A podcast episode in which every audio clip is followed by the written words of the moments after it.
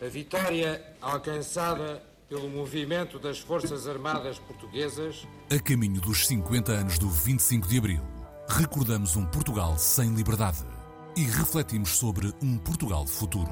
Mas é agora que todos os problemas, os grandes problemas que se põem à nossa pátria, vão começar. Não podias. Sabia que estava proibido, portanto, isso é um atrativo especial. Com Raquel Mourão Lopes e Francisco Sena Santos. Se estiverem todos de acordo, podemos começar a trabalhar. Não podias votar. Não podias expressar-te. Não podias discordar. Não podias viajar livremente. Não podias reunir-te. Não podias, isto agora é complicado, beijar em público. Não podias ter férias pagas.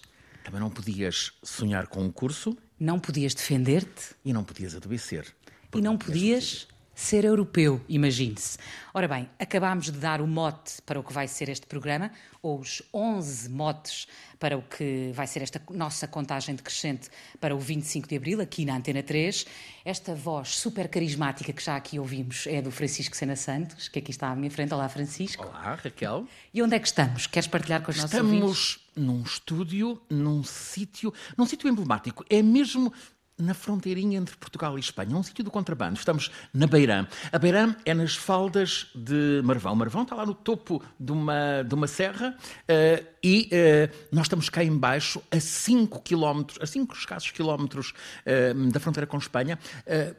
Até há 13 anos passava por aqui o comboio mais rápido para Madrid. Os espanhóis chamavam-lhe Talgo, nós chamávamos-lhe Lusitania Expresso. Uh, era um comboio que, que, nos punha em Madrid durante uma noite. Agora é preciso dar muitas voltas.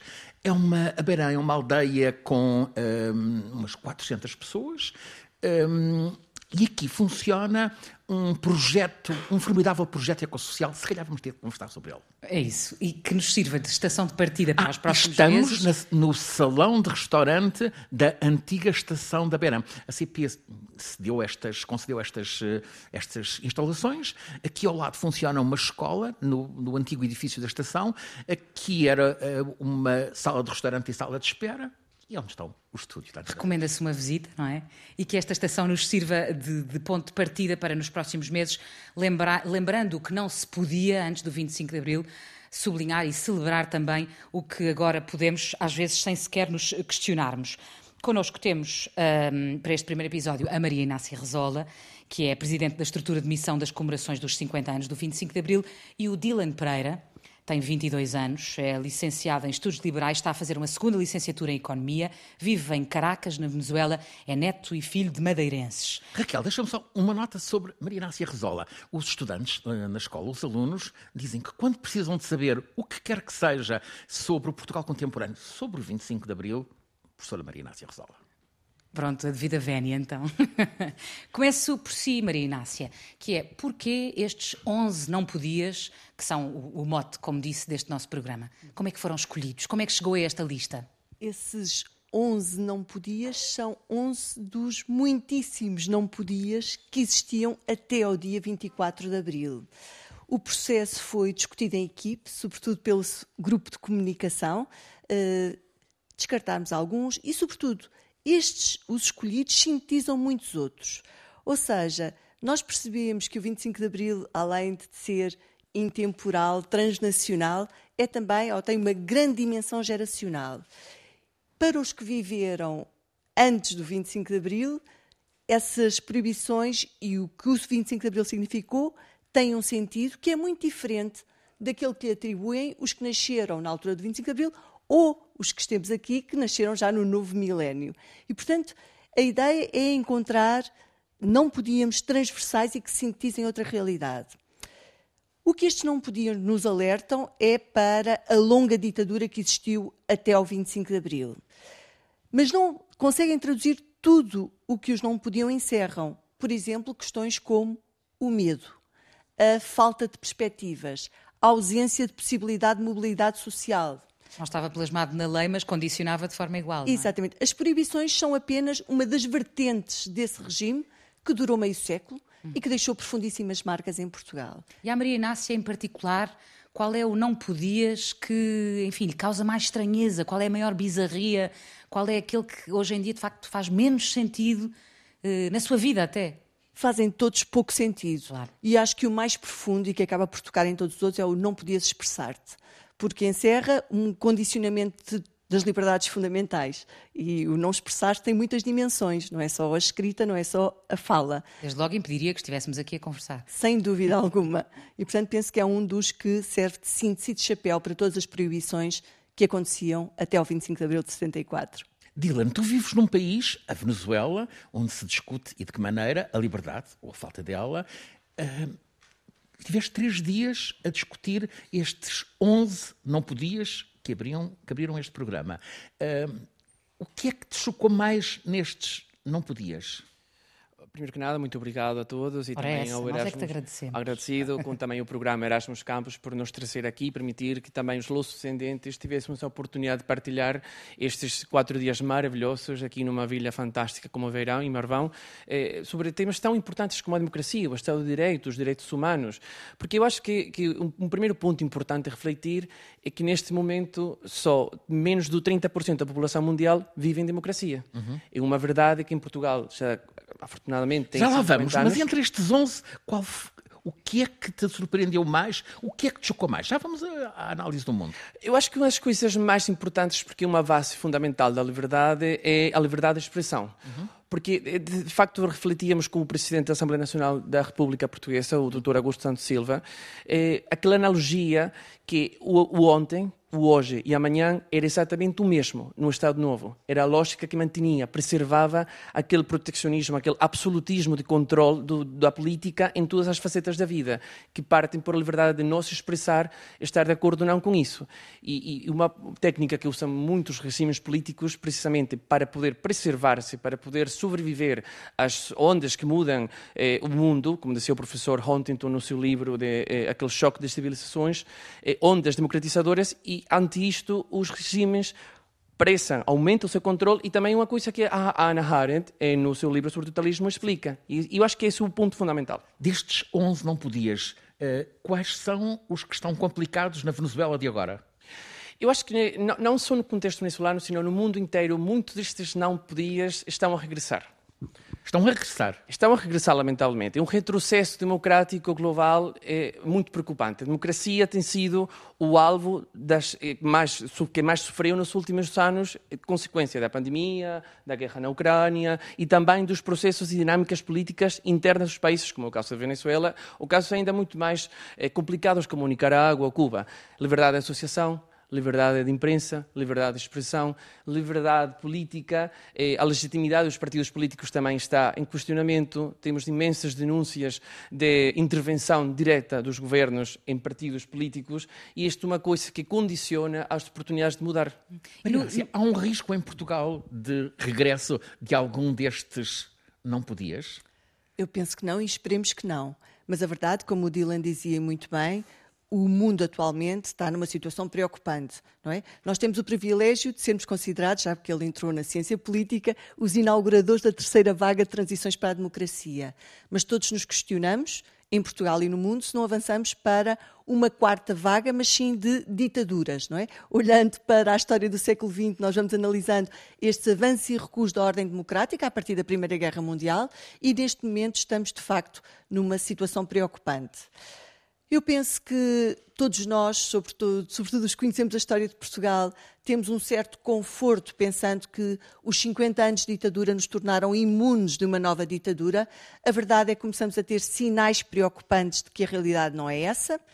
E sabemos também que se é uma vantagem, graças ao 25 de Abril, nós hoje sermos europeus, e muitos destes jovens consideram-se mais do que portugueses europeus, esta europeização, esta globalização, esta aproximação do mundo traz também riscos.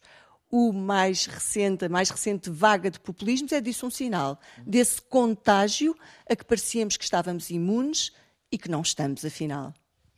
Dylan, eu eh, voltava um bocadinho atrás para te perguntar uma coisa que é, na verdade, uma curiosidade. Tiveste uma visão um bocadinho macro, não é? Tivemos aqui a falar já em alguns conceitos da ciência política. Mas tu, um jovem a viver em Caracas, como é que essa, essa regressão dos não podias de que falávamos, como é que isso se sente nas ruas, no dia a dia? Como é que um jovem de 22 anos em Caracas sente esse recuo? Eu, gostava de aproveitar esta plataforma para, de, de, uma forma ou outra, reconhecer a resistência e resiliência da sociedade civil em Venezuela e em muitos destes países.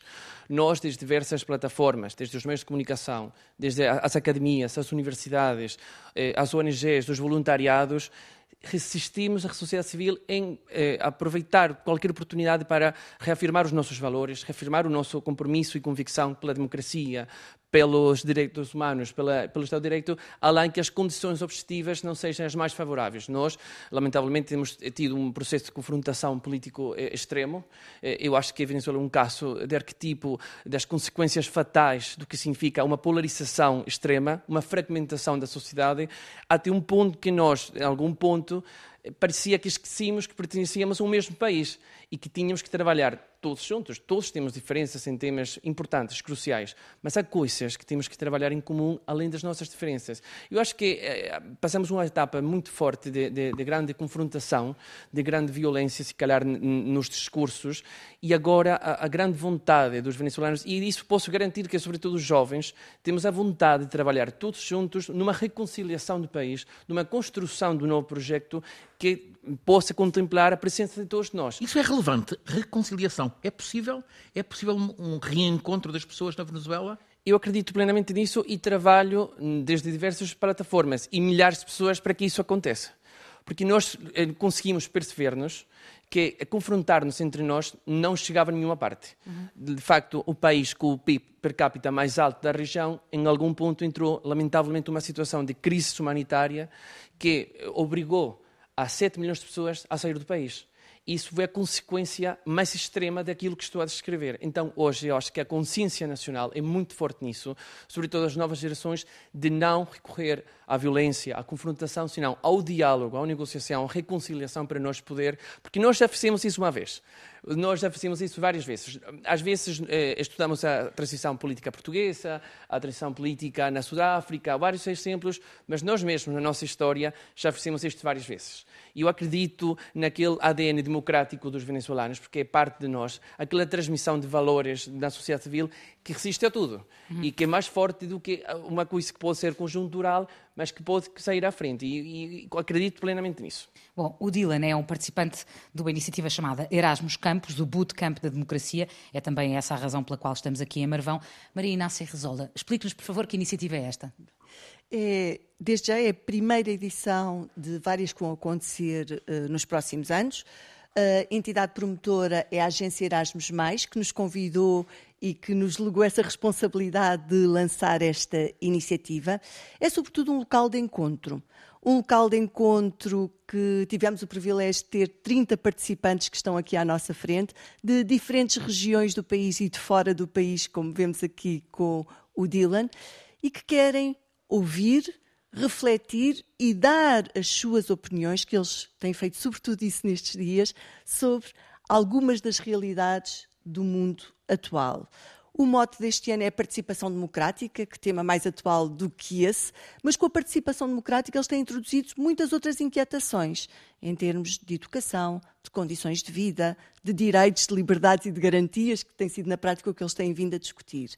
E, portanto, é, espero eu, o primeiro de muitos magníficos cursos que se vão realizar e que são uma forma interessante e importante para comemorarmos os 50 anos de democracia em Portugal. Ora, nós estamos a fazer um programa de rádio com público. É isso é mesmo. coisa rara. Uhum. E, portanto, acho que devíamos aproveitar, Francisco. Claro. Uh, por exemplo, a Raquel está ali atrás. A Raquel Uh, Santos, uh, cruza os nossos, os nossos nomes. Uh, o, a Raquel Santos acaba de entrar em Relações Internacionais na Universidade de Lisboa, tem 18 anos, já o disse.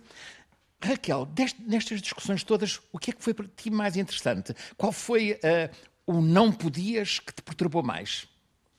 Uh, olá, boa tarde. Uh, eu acho que o não podias que me deixou um bocado mais inquieta e a pensar foi o não podia discordar, porque também acaba por embater no, na liberdade de expressão e o facto de eu não poder discordar com uma coisa que, que mexe muito comigo uh, deixa-me completamente destroçada. Tu hoje sentes que podes expressar, discordar, estar contra? Com certeza, sim. Ainda bem. Estás contra muitas coisas? Sim.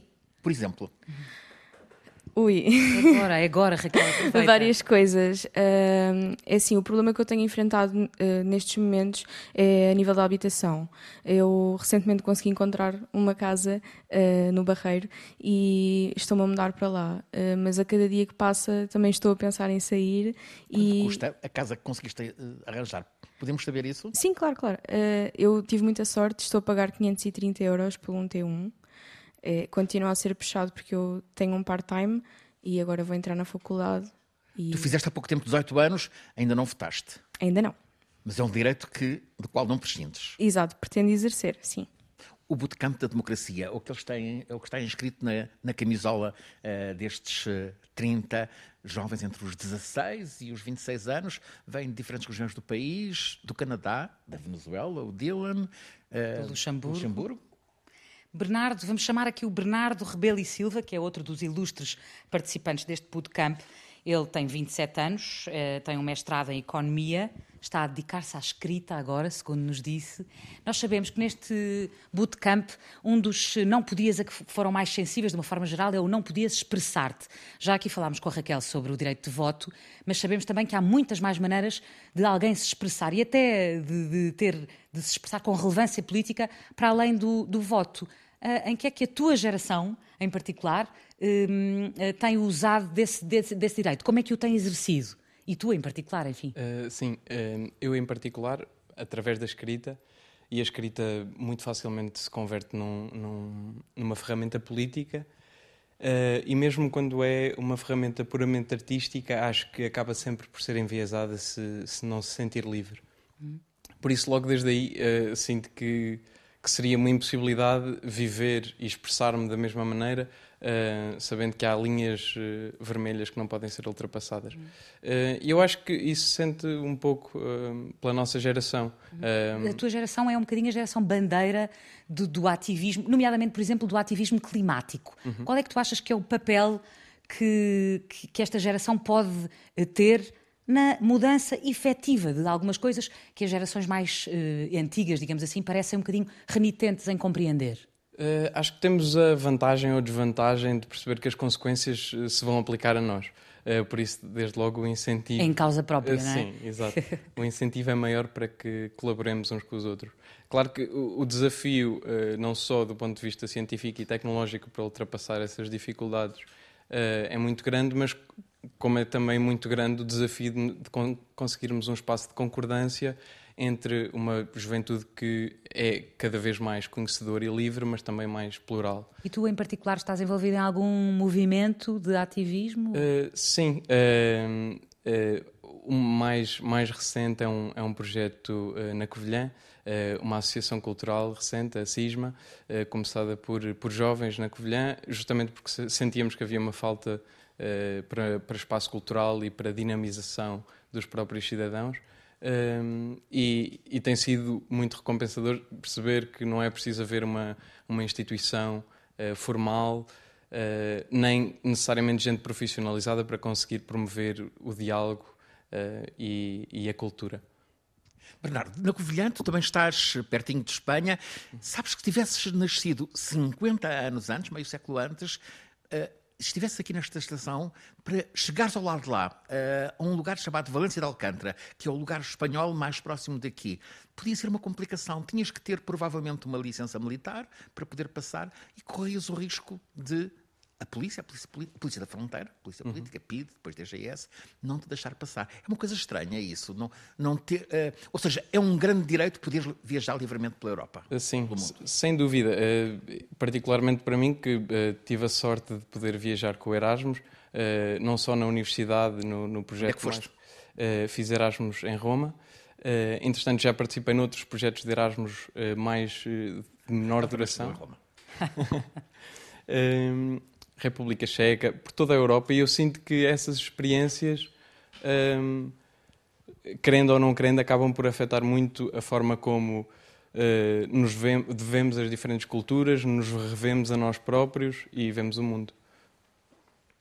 Bom, há uma, há uma ideia típica da democracia de que o dia de amanhã será sempre melhor do que o de ontem, mas a atualidade, como aqui já dissemos, uh, tem uh, provado que há o risco disso não se concretizar. Eh, quais é que são os temores efetivos, e aqui, Dylan, nós sabemos que tu és um especialista em ciência política, enfim, mas apelava mais à tua experiência pessoal. E, portanto, nesse sentido, quais é que são os medos que tu tens? Eu acho que um dos, eh, dos medos que nós, como geração, temos é o crescimento inexplicável da intolerância. Porque nós, eh, além de ter apontado nos últimos anos a cooperação internacional, entender, perceber-nos a globalização como um processo inevitável, estamos a ver em todas as partes uma radicalização e proteccionismo, isolamento de alguns grupos respeito aos outros, medo aos outros, quando nós somos uma geração do encontro. Este mesmo bootcamp é um exemplo fantástico disso. Temos aqui portugueses de todo o país, temos descendentes, como é o caso é, de, de, da Madison do Canadá, da Mariana Luxemburgo, no caso vim de Venezuela, e que nós, além de ter experiências distintas, diferenças importantes no nosso background, nos encontramos em milhares de pontos, mas ainda assim há uma intolerância a crescer permanentemente e que também nos eh, evita poder trabalhar em coisas importantíssimas, como é a mudança climática. São factos. Refletíamos há pouco tempo aqui no Bootcamp porque é que as pessoas não acreditam em factos. Porque os factos não cambiam as nossas mentes coisas que não deveria haver ideologia envolvida, está a envolver-se. Estamos a negar coisas que estão na nossa frente, como é alterações climáticas, só por discorrer com os outros. Então, ali também faz uma importante reflexão de como nós devemos usar a liberdade. Quais são, não limites, mas quais são as verdadeiras formas de liberdade. Porque nós temos liberdades transcendentais que nos pertencem como seres humanos, reconhecendo uma dignidade infinita em cada um de nós. Mas não podemos passar por cima dos outros. Não podemos fazer mais dano porque eu estou a usar a minha liberdade. Não, eu acho que isso é um, um, uma coisa que temos que refletir a nível internacional, porque estas fronteiras que foram eliminadas da Europa, que aproveito para dizer que sou um grande admirador da União Europeia, e, e, estamos a conformar lá em Nós América... Vamos passar o recado. na América Latina. Na América Latina, eu, por acaso estou envolvido em várias iniciativas de latino-americanos, de jovens latino-americanos, de várias... Circular livremente, pode ir à Colômbia logo ao lado? Sim, nós, no caso de Colômbia, com a questão da célula, nós podemos passar. E, e uma coisa que a integração latino-americana é, tem sido um labirinto. Porque nós temos aproximadamente 10 mecanismos de integração, mas nenhum funciona como a União Europeia. Então, a primeira coisa é unificar os, os intentos de integração. Um dos mais importantes foi o Mercosul, em que a Venezuela também foi uhum. parte, mas a questão é a ideologia sempre de fundo, porque estes mecanismos têm geralmente um grande veículo que é a, integra a integração por afinidade política. No caso, quando foi o, o, o máximo do Chávez em Venezuela, do, eh, do Lula em Brasil, de, de, dos Kirchner na Argentina, o No Equador fizeram o ALBA. Não? Quando, isto, é, quando há poucos anos, quando vimos as mudanças políticas em todos os países, aquilo acabou e, e fizeram o PROSUR, o chamado Grupo de Lima.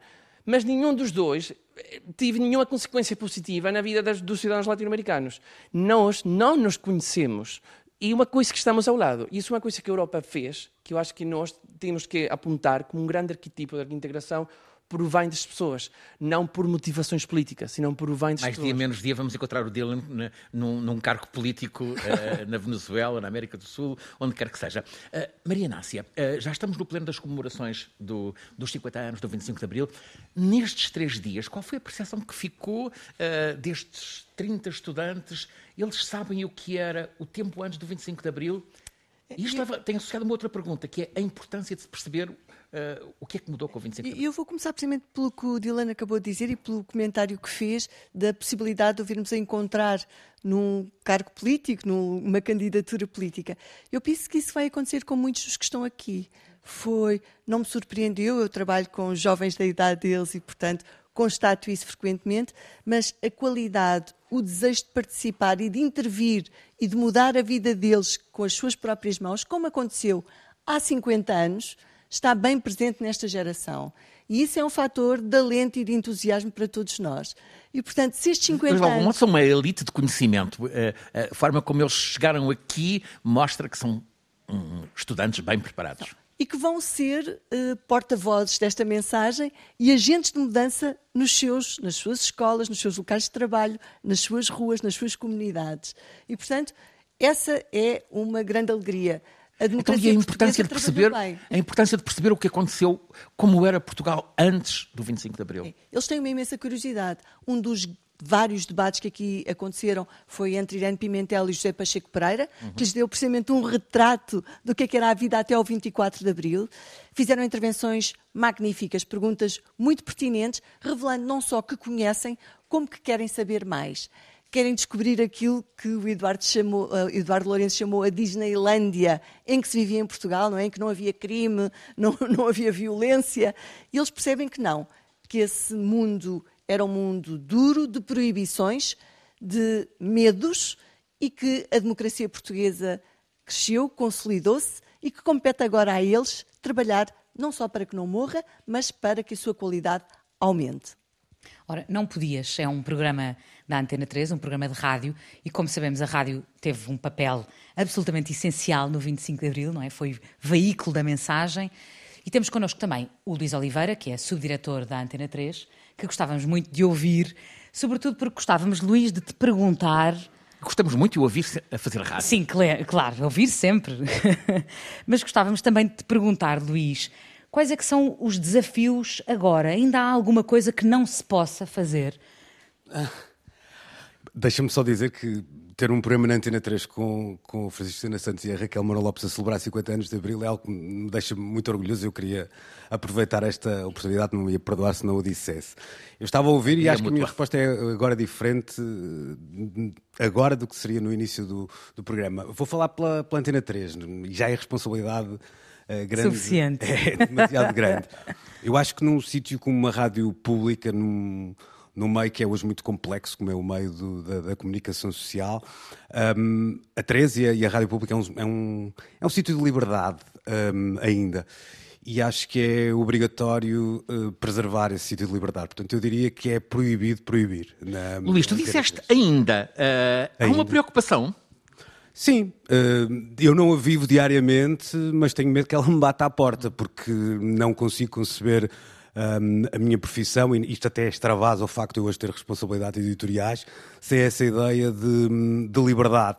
Uh, liberdade para coisas como, tão simples como as que falámos aí, liberdade para sonhar. Eu acho que só sonhando é que podemos discordar, só sonhando é que podemos expressar, só sonhando é que nos podemos apaixonar e beijar em público, com consentimento, é claro. Só, sonha, claro. só sonhando é que queremos e podemos eh, e, e, queremos viajar, não é? Portanto, acho que o sonho não é aquele clichê do comandar a vida, mas esta profissão também mexe muito com essa ideia de, de entusiasmo e de sonho, é bom que assim seja. Eu acho que as estava aqui a ver muitos futuros políticos e acho que a política também tem isso, tem essa ideia de missão quase. Os políticos do futuro, não é? Então, Sim, e também sentia isso. Portanto, acho que essa ideia de proibir o sonho é o que é proibido numa, numa estação como a Antena 3, porque é um, sendo esse sítio de liberdade e sendo isso um privilégio, acho que não o devemos desperdiçar nunca. Olha a nossa sorte, Francisca. É estimulante um, estarmos aqui. Fazermos um programa na rádio que promove o sonho. Sábado sim, sábado não, às 10 da manhã, na Antena Exato. 3. E se ao longo das próximas semanas contribuirmos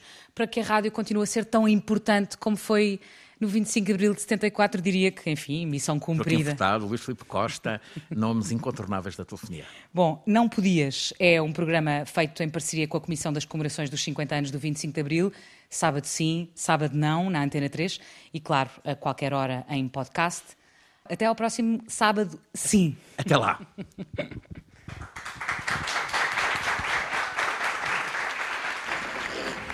A vitória alcançada pelo movimento das Forças Armadas Portuguesas. A caminho dos 50 anos do 25 de Abril, recordamos um Portugal sem liberdade e refletimos sobre um Portugal futuro.